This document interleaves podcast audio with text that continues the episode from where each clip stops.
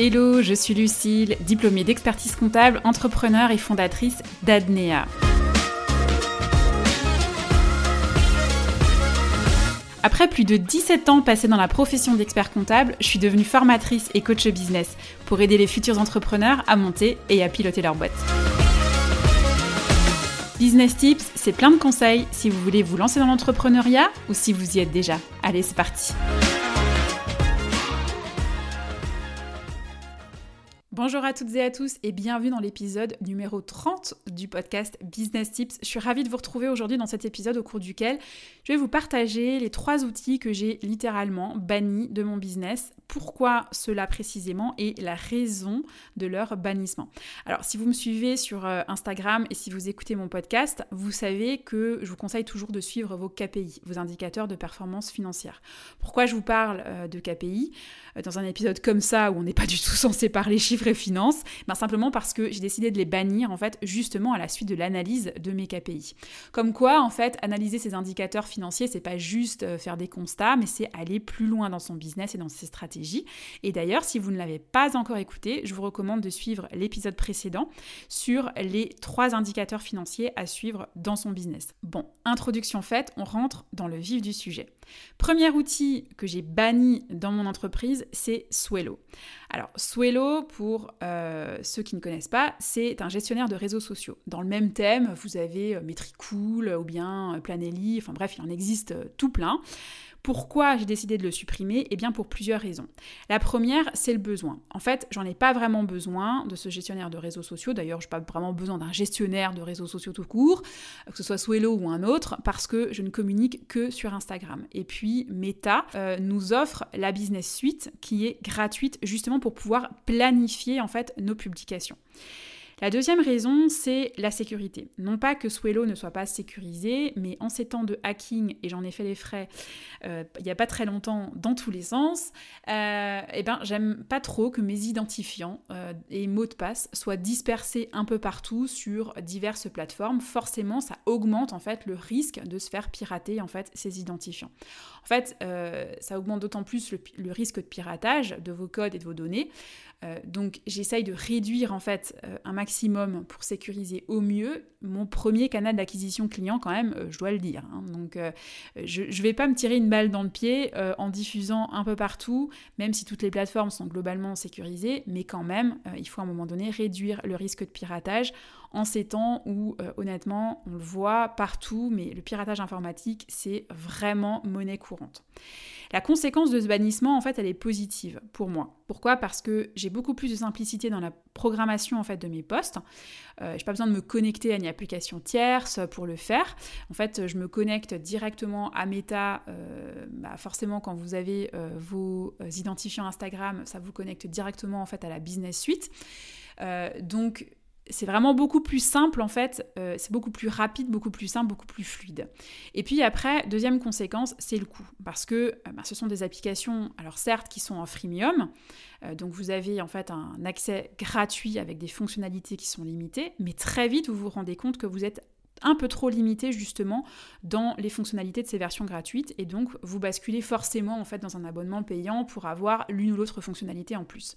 Et à la fin, cet abonnement, plus cet abonnement, plus encore un autre, plus celui-ci, plus celui-là, etc., etc., ben ça représente quand même des sommes assez importantes. En fait, ça va hyper vite, on s'en rend pas forcément compte parce qu'à coût de 200-300 euros à l'année, on se dit, ben, ben voilà, on le divise par 12, ça fait pas grand-chose. Mais en fait, vous faites ça, plus ça, plus ça, plus ça, et ben franchement, ça fait quand même des sommes assez importantes et ça va hyper vite. Deuxième outil que j'ai banni, c'est Brevo. Alors Brevo, c'est quoi? Vous le connaissez peut-être sous son ancien nom qui était Sendinblue. En fait, c'est un logiciel de CRM et d'envoi d'email marketing. Alors pourquoi j'étais sur Brevo alors que mon éditeur de site internet System.io offre justement une fonctionnalité CRM euh, Parce que c'est un outil un peu tout en un, System.io. C'est parce que justement la fonctionnalité en fait CRM de System.io était pas franchement au top pour être tout à fait honnête. Et euh, elle l'est toujours pas d'ailleurs en fait. Mais bon voilà, c'est un peu le problème en fait de ces outils tout en un. C'est pratique parce que vous avez tout qui est regroupé au même endroit. Mais par contre, c'est pas au top partout en fait. C'est un peu comme les lessives 2 en 1 ou euh, les shampoings 2 en 1. En fait, soit ça lave bien, soit ça adoucit bien, mais ça fait pas les deux à la fois. Bref, j'avais donc commencé à utiliser Brevo, mais euh, le problème, en fait, ben, le voici, c'est que quand j'ai un prospect qui s'inscrit sur mon site internet sur euh, system.io, il fallait aussi qu'il soit inscrit dans mon CRM chez Brevo.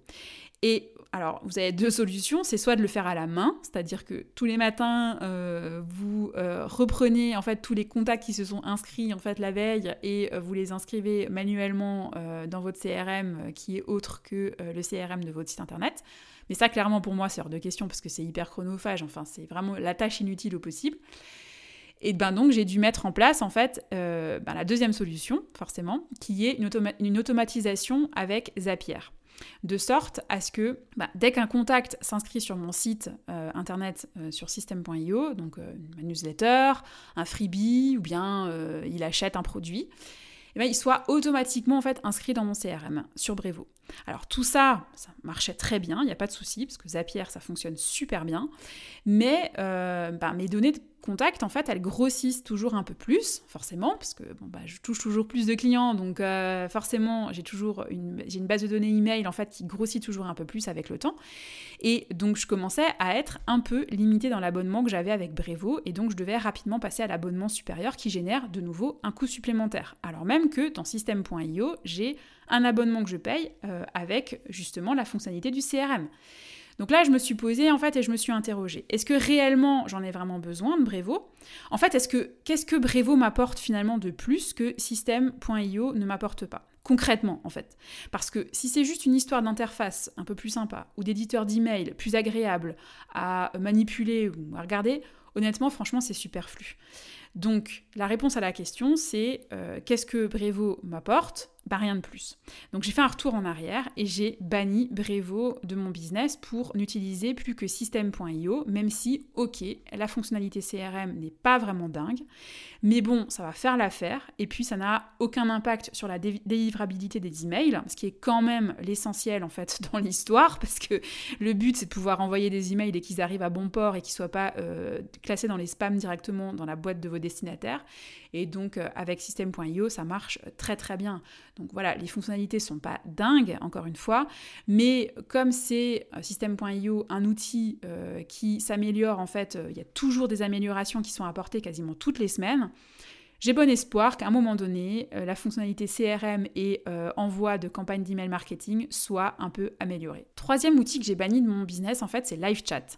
Alors, qu'est-ce que c'est LiveChat Pour celles et ceux qui ne connaissent pas, en fait, c'est un outil de chat en ligne direct que vous pluguez sur votre site internet et qui vous permet, en fait, de démarrer un chat en direct avec un visiteur de votre site. Par exemple, euh, donc, enfin, clairement, vous êtes notifié, en fait, hein, quand un visiteur arrive sur votre site internet, vous avez une notification sur votre smartphone ou bien une notification euh, si vous êtes connecté en fait sur euh, l'application euh, en ligne via internet.